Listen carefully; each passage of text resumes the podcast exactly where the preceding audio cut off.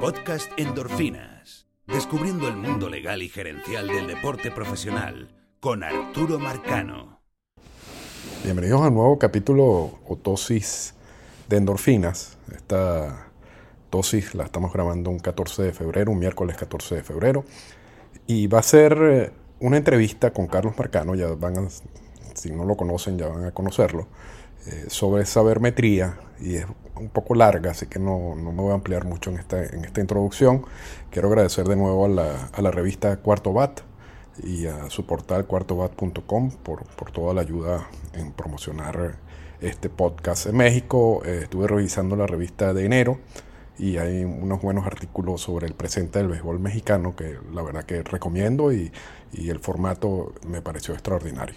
Así que vamos directo entonces con la entrevista.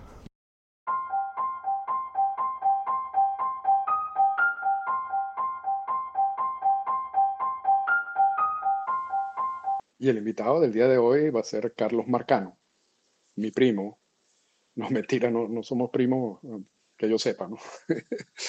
eh, Carlos es una persona a quien, ha, a quien he seguido desde hace bastante tiempo, eh, un experto en, en, todos estos análisis de estadísticas avanzadas relacionadas con el béisbol, que uno de los pocos latinoamericanos que escribe para varias páginas y portales como Fangraph, eh, Baseball Prospectus, que, que realmente no tiene presencia de latinoamericanos y Carlos es uno de los pocos que, que escribe sobre estos temas. Incluso Carlos ha sido nominado a, a varios premios eh, por sus trabajos.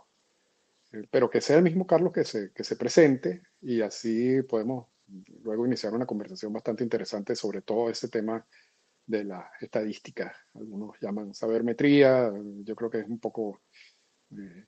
Eh, eh, es, un, es, un, nombre que, que, que genera, no, no, genera cosas positivas en mucha gente y no tiene mucho sentido, ¿no? Pero vamos a llamarlo análisis estadístico. Y, pero vamos a primero escuchar la presentación de Carlos. Muchísimas gracias Arturo por la invitación, de verdad que estoy honradísimo de poder estar aquí en este tu espacio tan, bueno, tan importante en el ámbito de la difusión de lo que tiene que ver con los aspectos más a veces intrincados del, del béisbol, como te encargas tú de desmenuzar. Eh, y, y, de verdad que es un placer, es un placer eh, poder acompañarte. Y gracias por la introducción. La, la suerte ha permitido que, que he podido compartir mis inquietudes en el ámbito del análisis avanzado del béisbol en diversos lugares como Pitcherlist y, y, actualmente Béisbol Prospectos. De verdad que, que para mí es, un, una dicha porque es algo que me apasiona, me gusta, me entretiene además y que mi gran intención es que, se pueda acercar este, todo este tipo de conocimiento a, quien lo, lo, desee conocer y lo, lo desee incorporar a su, a su forma de ver el deporte.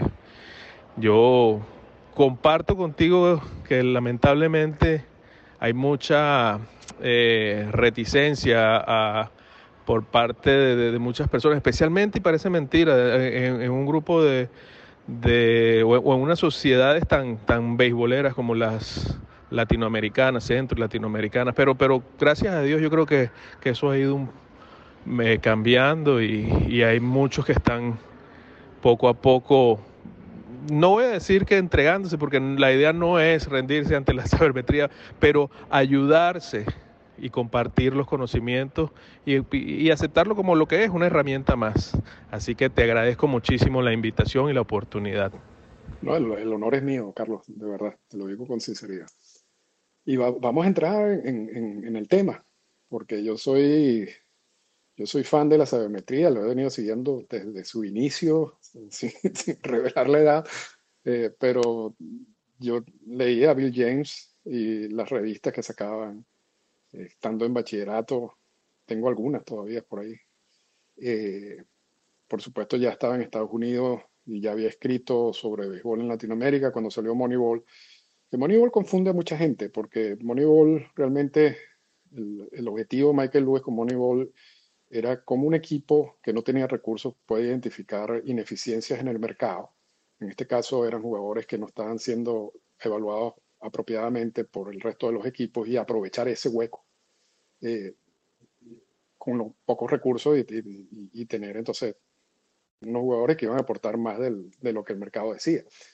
Realmente no entra en mucho análisis de lo que es la sabermetría en sí, pero paralelamente a Moneyball había una cantidad de libros de béisbol, por ejemplo, uno de mis libros preferidos, Béisbol Between the, Numbers, eh, que sale dos o tres años después de, de Moneyball, para mí es un libro extraordinario. Y ya, pero ya ese libro empieza a reflejar unos análisis con mucha más profundidad y ya hay equipos que vienen utilizando esos análisis para una, adecuada evaluación de los jugadores y una, adecuada mm, eh, información adecuada para, tomar decisiones gerenciales.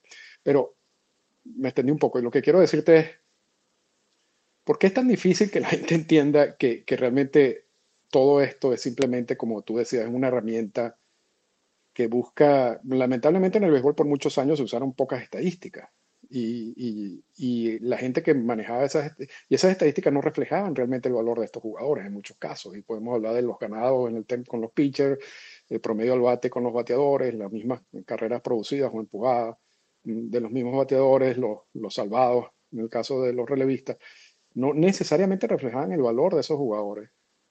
Pero pero se, quedó así por mucho tiempo. Y luego cuando empiezan a incorporarse otras estadísticas que, que evalúan mejor a ese tipo de jugadores, existe esa, esa negatividad por parte de mucha gente.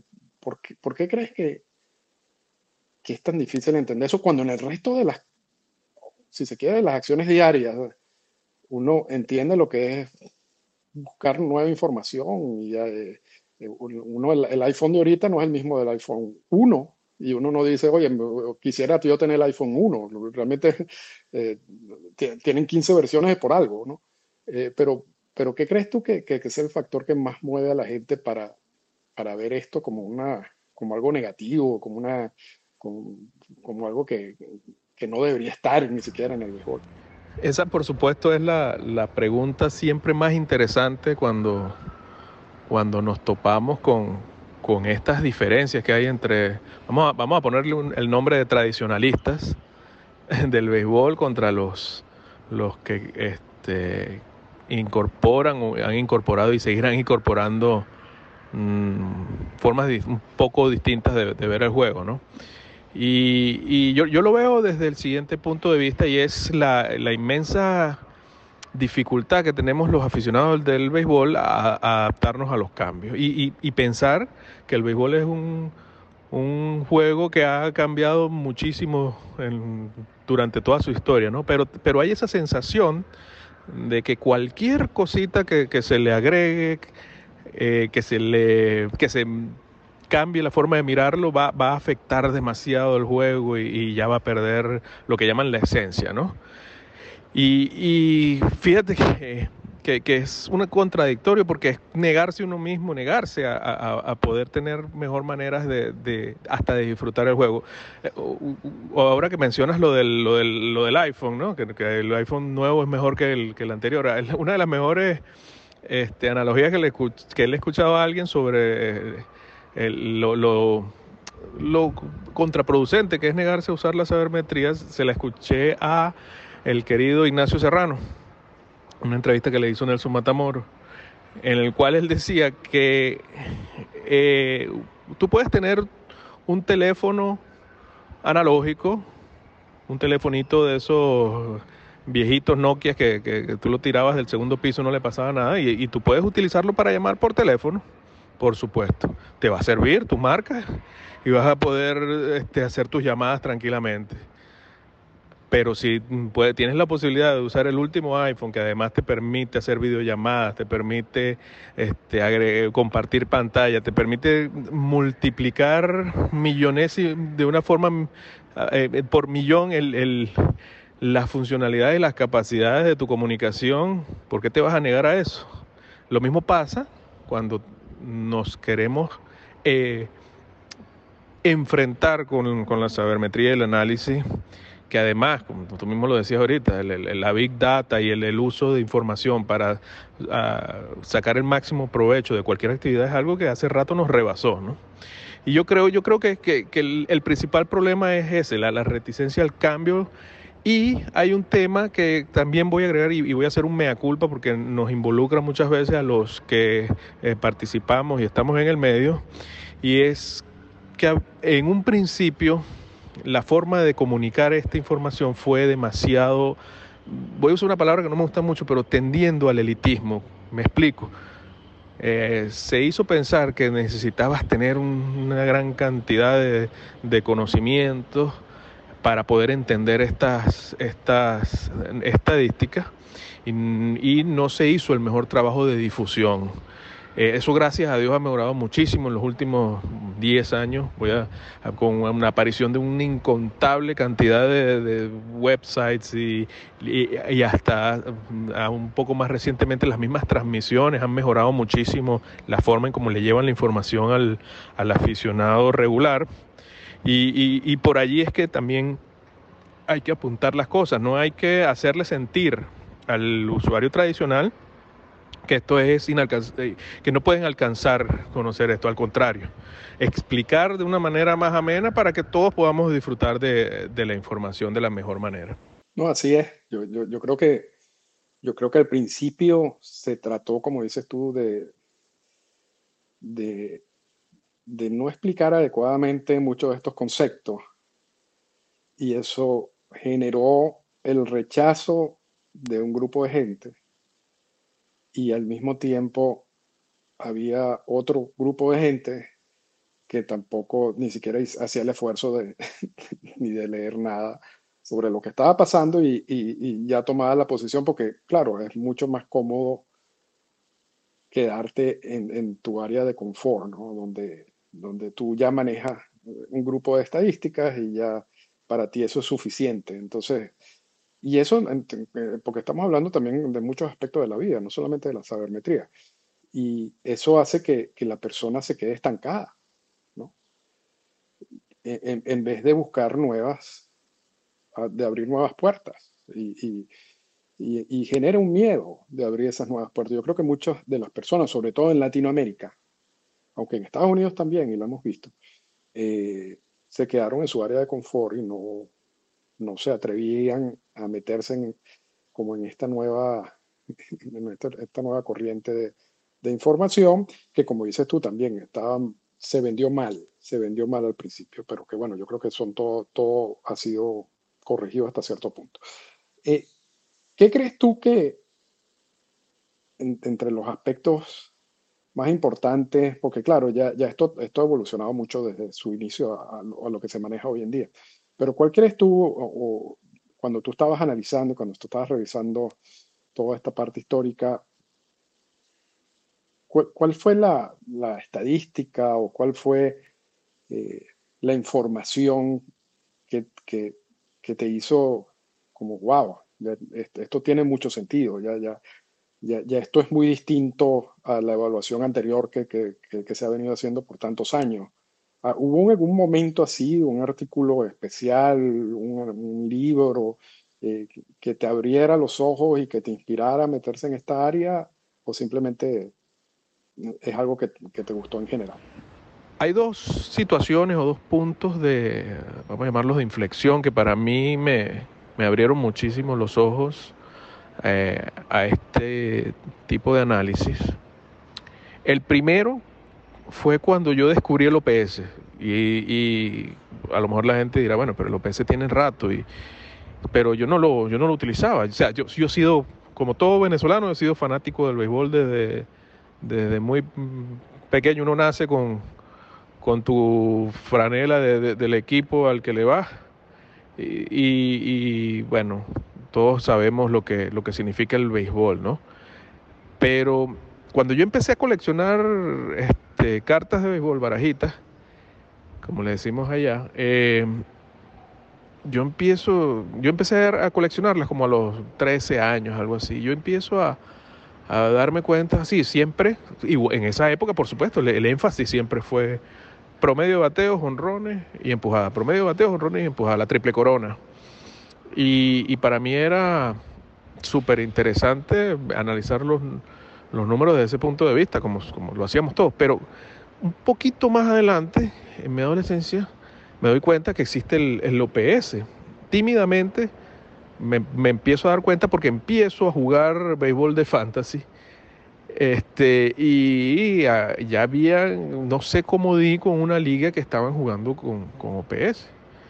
Este, y me puse a investigar sobre el tema. Y yo me doy cuenta de algo increíble para mí en ese momento, y es que el OPS, que es, para, para quienes no lo conocen, el OPS es la suma del OVP y del, y del slugging. El OVP mide por una parte eh, la capacidad de envasarse de un jugador, el on-base percentage, que va más allá del, del promedio de bateo porque te involucra a los boletos, a, las bases por bola. Y entre otras cosas, ¿no? Pero importante el, lo de las bases por bola. Y el slugging le, le da una ponderación distinta a cada uno de los hits que pega un bateador. En vez de tomar todos los hits como que fueran iguales, como es el promedio de bateo, donde no discrimina si pegaste un sencillo o un jonrón es igual, se calcula igual para el, promedio bateo, el slugging no. El slugging le da un valor a los sencillos, el doble del valor a los dobles, el triple a los triples, valga la redundancia, y, el, y cuatro veces al, al jonrón y se hace un cálculo, ¿no? Vamos a verlo en, términos llanos, vamos a verlo como OVP la parte del envasado y el, slugging la parte del empuje, por decirlo de alguna manera, cuando en realidad lo que ves es la capacidad de obtener bases, ¿no? Con tu bateo. Entonces yo veo el OPS y me pongo a investigar un poco y, me encuentro con algo interesantísimo. El OVP existe desde 1947, cuando un señor Alan Roth fue contratado por nada menos que un gran hombre del béisbol como fue Branch Rickey, que, fue el, el, primero que contrató a alguien para que participara como analista de estadísticas, tiempo completo para un equipo fue él. Contrató a Alan Roth para los, ah, los Dodgers de Brooklyn en ese momento. Yo, siempre he dicho desde ese entonces que Branch Rickey será recordado siempre por la maravilla que hizo al romper la barrera del color trayendo a Jackie Robinson a las ligas mayores, pero tal vez el segundo más importante aporte y poco conocido es que contrató a este otro señor que llevó el OVP ¿no? Al, a las grandes ligas. Pero entonces me veo eso y digo, oye, esto está interesante, esto, esto aquí es distinto, esto, pero no, más allá de esa inquietud, no, no cuajó, no cuajó, hasta que en el año 2015 llega a mis manos un ejemplar del libro The Book. El libro The Book es eh, obra, entre otros, de Tom Tango, quien es probablemente conocido como el, el eh, padre moderno de la sabermetría, después de, los fundadores o de los pioneros, Bill James y, todos estos, estos grandes estadísticos que arrancaron con esta revolución, Pete eh, Best y, todos ellos, eh, perdón, Palmer, Pete Palmer y todos ellos, Tom Tango junto con Michelle Lichman y Andrew Dolphin crean The Book e introducen cosas como el WOBA, introducen cosas como las expectativas de carreras según las situaciones. Eh, prácticamente son los responsables, y eso no le gusta a mucha gente, de matar el toque de bola como alternativa este, en los juegos de pelota porque mm, muestran con números, con reales, duramente lo inútil que, que, puede ser un toque de bola en, el 99% de las situaciones. Cuando yo leo ese libro y cuando me introduzco y, y, cada capítulo es más fascinante que el otro, digo, esto, esto es otra cosa, esto, esto es otro nivel y yo necesito, yo necesito saber de esto porque puedo apreciar mejor el, deporte. Y por supuesto, ya la... Eh, eh, todo el tema de Moneyball venía andando, pero como tú dices, Moneyball era la fachada farandulera, por ponerlo de alguna manera, lo que, lo que, lo que iba al mundo, pero toda la maquinaria de, números detrás iba en paralelo y creo que el epítome en, su momento fue The Book y posteriormente más adelante, bueno, ya vienen los temas de StatCast y todo esto, que, que es la, la llamada tercera revolución sabermétrica. Sí, el asunto de esa historia del OEP es muy interesante porque, y sobre todo, y lo voy a unir un poco con, con el mundo latinoamericano. ¿no? Eh, porque el, el, el sí te, te agrega la, los boletos, ¿no? Y, si había un, un tipo de, de, jugador por mucho tiempo que no, no era famoso por recibir boletos, eran los latinoamericanos. Y eso tenía una razón. Y le preguntaban a los peloteros latinoamericanos por qué no eran más pacientes en el home. Y decía, bueno, es que yo, yo no hubiera salido, en el caso de los dominicanos, de la isla eh, a fuerza de recibir boletos. Yo tenía que batear. ¿no? Y, y, y, eso tenía mucho sentido, porque no te veían a la hora de, del escauteo o de ofrecerte un contrato si tú te ibas a parar en el home a recibir boletos, ¿no? O, o, o eras extremadamente paciente. Eh, eso se vino a apreciar luego. Y, y, yo creo que es parte también que la gerencia de muchos de esos equipos por mucho tiempo también estaban muy estancadas, ¿no? Y, y, yo creo que eso también ha cambiado bastante, pero, pero el tema del OVP es, es muy interesante y The Book es un, un extraordinario libro eh, que, que, sí, que cambió muchas, muchas percepciones, ¿no? E introdujo una cantidad de conceptos. Y va, vamos a hablar rapidito de estos conceptos, porque no, no, la, verdad que esto no, no quiero extenderme mucho, quizás hablamos en el futuro, tenemos una segunda conversación, porque yo creo que es importante, pero eh, ya, ya tocaste eh, el tema de, explicaste muy claramente lo que significa el OPS, que, que también es una de esas estadísticas, eh, si se quiere, tradicional. Háblanos un poco de la importancia del WAR, porque si hay una estadística que, generó mucha polémica al principio y que ya pareciera que, ya es una herramienta de uso normal, es el WAR. Eh, ¿puedes, ¿puedes, hablarnos un poquito de, que, de, qué implica el WAR y por qué es, importante como estadística? El WAR es sumamente interesante porque permite de una manera tradicional ver eh, un conjunto de cálculos que tienen un origen relativamente complejo. ¿no? Y, y, me explico. Ah, tenemos que ver el WAR como un, como un marco de trabajo más allá que una métrica en sí porque existen varios tipos de Word a partir de este, mar de este marco de trabajo. Existen, por ejemplo, el Word que desarrolló FAMGraphs, existe el que desarrolló Baseball Reference y así Baseball Prospectus tiene su, su Word. ¿Y qué es lo que hacen estas, eh, estas entidades? Ellos tomaron el trabajo que, que, hizo gente como Bill James, Tango, y que, que, trataron de demostrar con un número, un número sencillo, cuánto vale el desempeño de un jugador. Y lo, lo, bonito del Word es que lo, lo, ata a un concepto muy tradicional como es el de victoria. Entonces, nos da cuántas victorias le aporta a su equipo X o Y jugador cuántas victorias valió el desempeño de X o Y jugador durante el año, y desde el punto de vista ofensivo y desde el punto de vista defensivo. Eh, se toman en cuenta distintas cosas, este, cuántas carreras creó, cuán, cómo estuvo su... Bueno, y, para calcular las carreras creadas se mezcla OBP, slugging, eh, un, el shares, una cantidad de métricas interesantísimas. Tienen unas formas que les hace una uh, una adaptación del contexto, del parque en, que, en el que jugó, eh, la liga en la que está, etcétera, etcétera. Y además se hacen ajustes por posición. No es igual si un catcher este, tiene un desempeño a que el mismo desempeño lo tenga un primera base, porque sabemos que si es el catcher el que te produce tal o cual desempeño, vale mucho más porque es una posición mucho más compleja de cubrir que de primera base. Entonces, al final de cuentas, lo que te resume es, bueno, eh, Mike Trout te aportó nueve victorias a tu equipo, con lo importante que es que es comparándolo como con, contra un jugador de reemplazo, es decir, Mike Trout valió nueve carreras por más de lo que pudo haber dado un jugador de reemplazo promedio. Imagínense que, en vez de Mike Trout usted tuviera un jugador de triple A eh, que da un aporte eh, neto nulo, cero victorias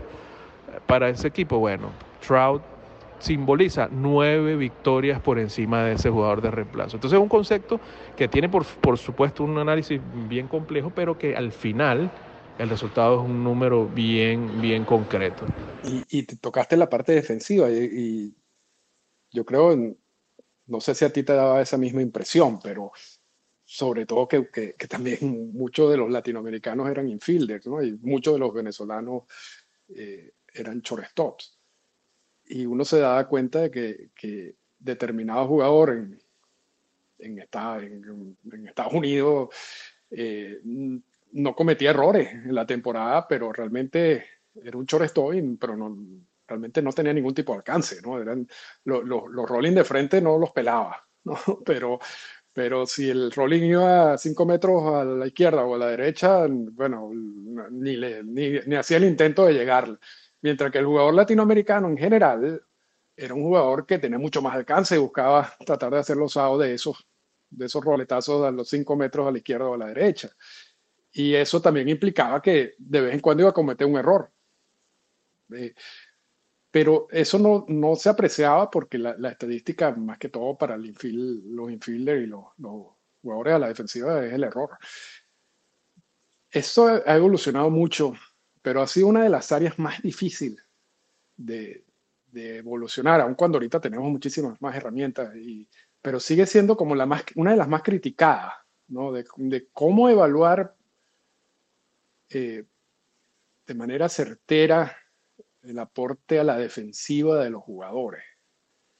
Y, yo tuve una conversación con Jeff Luno, que era uno de esos primeros que le dio importancia estando con San Luis a, a la parte defensiva. Y él dice, bueno, uno, uno, de los aspectos es que el alcance no solamente es el, es el punto donde le llega la pelota, es de, de donde sale el jugador. Entonces, se hace, no, no, es tan fácil ¿no? hacer esa, esa, esas análisis. ¿Tú crees que hoy en día está más clara la, la, parte de, analizar, evaluar a un jugador por, por su aporte defensivo o, sigue siendo un área un poco más, uh, más, más complicada en comparación con las otras áreas? Mira, tocas un punto interesantísimo, Arturo, porque yo creo que el análisis defensivo es el, santo grial de, del análisis avanzado y, del análisis sabermétrico hoy día. Y es precisamente por lo difícil que es, ¿no? Y tú, tú lo has tocado muy claramente al, al, poner el caso de, el típico caso de los errores. Mira, si tú te quieres meter en, en problemas de Twitter, bueno, yo sé que, sé que ya no estás por allí, pero cuando, si yo quiero buscar problemas en Twitter digo, comento, eh, lo mal defensor que era Derek Jeter. Ahí mismo me van a caer encima todos los, los fanáticos de los Yankees. Porque para ellos Jeter era no solo era bueno, sino que era más que bueno, ¿no? Y, y precisamente Jeter es como el epítome de ese shortstop con poco rango y a pesar de eso ganó un guante de oro cuando los guantes solo los daban por, por votación entre los mismos, los, entre los managers. Y eh, al final resultaba más un concurso de, de popularidad, ¿no? Entonces, eh, es un gran error utilizar porcentaje de fildeo para evaluar defensiva. Eh, hay un caso interesantísimo y, que nos toca a nosotros los latinos y en especial a los venezolanos, que es el caso de Omar Vizquel. Omar Vizquel es un, gran, por supuesto que es un gran shortstop, yo nunca lo pongo en duda, pero em, llegamos al fanatismo en Venezuela de decir que Omar Vizquel era mejor que Ozzy Smith. Y el punto que siempre me ponen de, para, para, reforzar eso es que Omar Vizquel es el shortstop con el mejor porcentaje de fildeo de todos los tiempos, creo que es punto .982. Y entonces, cuando yo trato de explicar que el que es precisamente lo que tú dices, tú puedes ser un gran shortstop porque mm, no se te caían las pelotas a las que tenías posibilidad de llegarle o, las que te iban de frente. Por supuesto, Omar tenía gran rango y, tiene una gran habilidad, pero las incipientes eh, métricas avanzadas de la, de la época que, que, que, se aplicaron de manera retroactiva para poder analizar y comparar ah, la calidad de Omar Vizquel con la de Ozzy Smith, por ejemplo, eh, se utiliza una que se llama Total Zone y aún con lo difícil que es hacerlo de manera retroactiva y aún con las deficiencias que pueden tener, la diferencia de la calidad defensiva de Ozzy Smith con cualquiera en esa posición es muy grande. El único que le llega a ser que es Mark Belanger, este, que era también un tipo, bueno, un shortstop extraordinario, claro, no bateaba prácticamente nada, ¿no?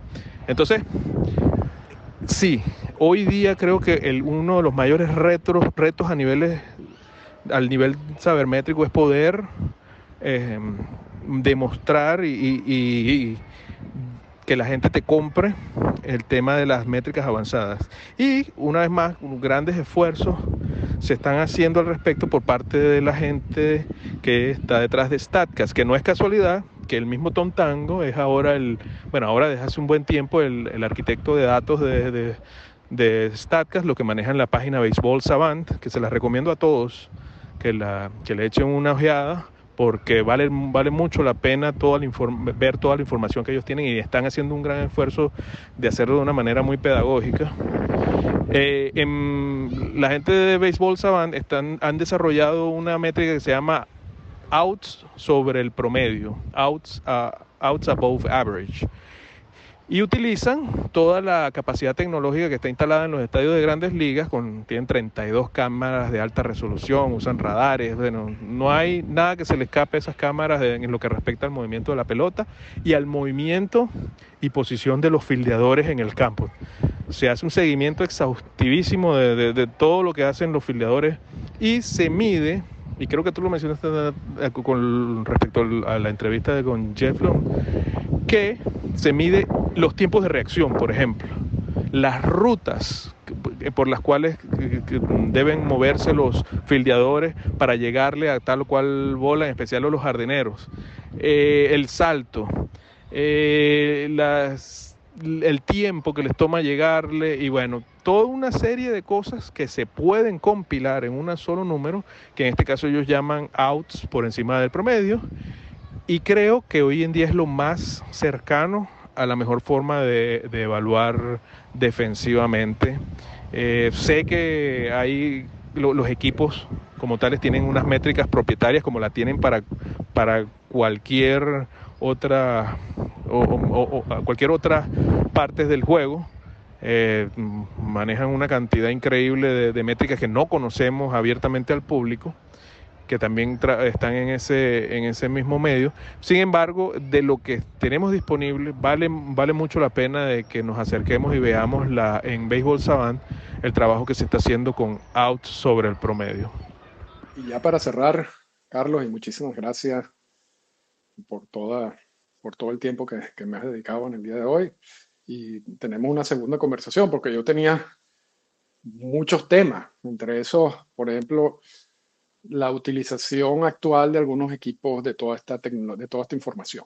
muchas veces eh, una de las críticas que yo creo que tiene cierto peso es que se, se, hacen como unos guiones para, para los juegos por toda basado en toda la información que tienen, pero a veces ese guion no se refleja muy bien en el juego en sí porque pasa algo en el juego, pero, pero ves a manager con miedo de salirse del guion.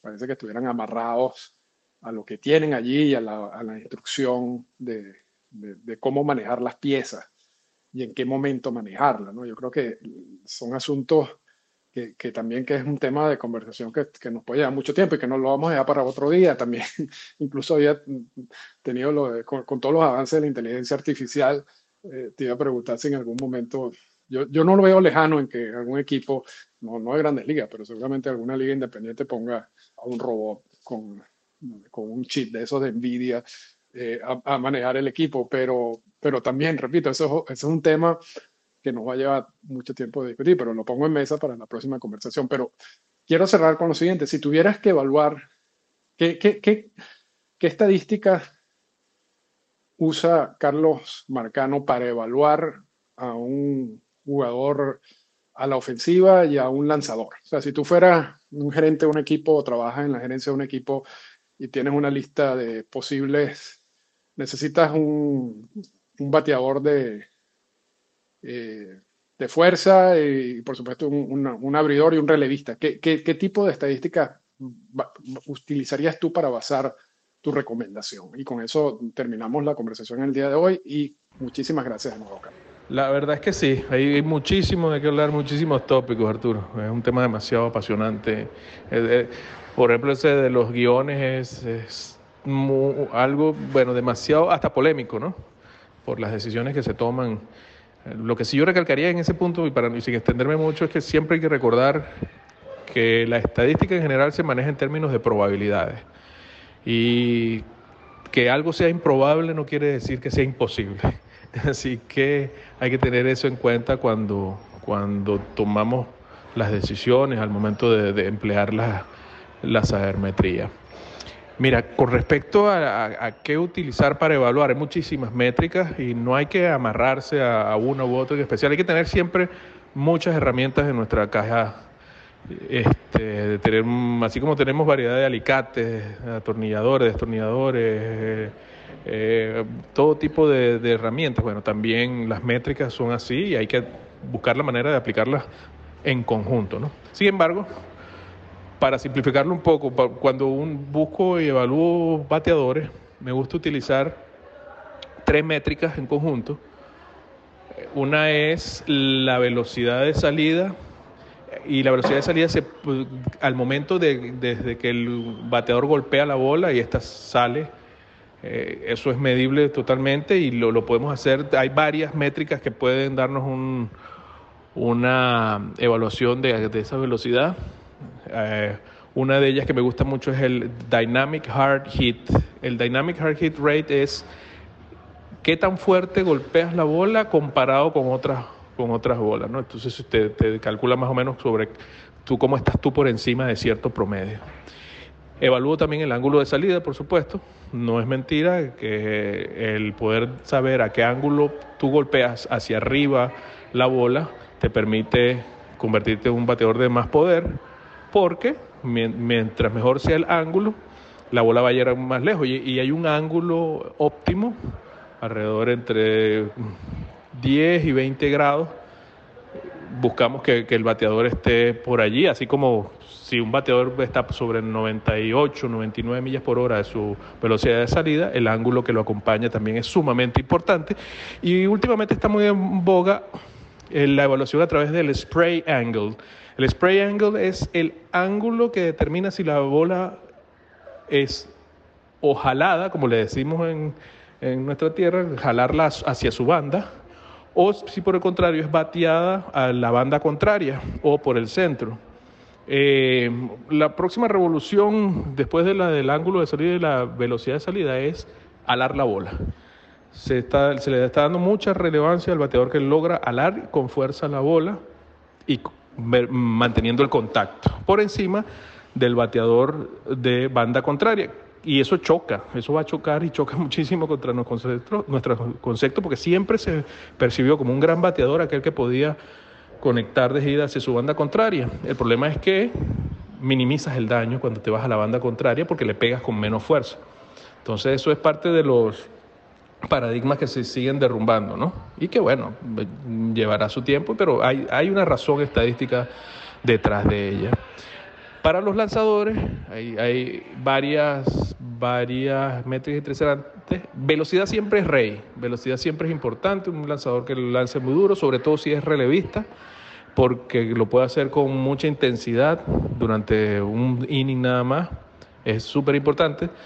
Hoy día contamos con eh, además métricas como el ángulo vertical de rompimiento inducido. Y ese es un básicamente es cómo rompe la bola por efecto del pitcher, sin meter la gravedad. Es cómo influye el pitcher sobre, esa, sobre ese lanzamiento y eso va a depender de la velocidad de rotación, el spin rate, de el, eh, cómo logras ah, darle movimiento horizontal y vertical. Y este, es una métrica súper interesante y, y, que solo la podemos tener gracias a los avances tecnológicos, pues que nos permiten ver cómo quiebra esa bola. Incluso hoy día en las academias de béisbol de todas partes del mundo de desarrollo de peloteros se utilizan estos equipos tecnológicos portátiles, Rapsodo, Trackman, hay, hay una serie, y, y, ya tú puedes medir todo eso. Entonces, con eso puedes trabajar la capacidad de un, lanzador de, hacer romper sus lanzamientos. ¿no? Ese, ese, es otro factor interesante. El spin rate siempre, siempre es importante tenerlo, dar cómo le das eh, giro a la bola que te que permita obtener estos efectos más pronunciados. Puedas lanzar un sweeper, puedas lanzar un, un split finger interesante. Entonces, por allí más o menos van los tiros de lo que hoy día se está utilizando eh, y más allá de lo, de lo que utilicen propietariamente cada, cada equipo. Esta fue una presentación del podcast Endorfinas.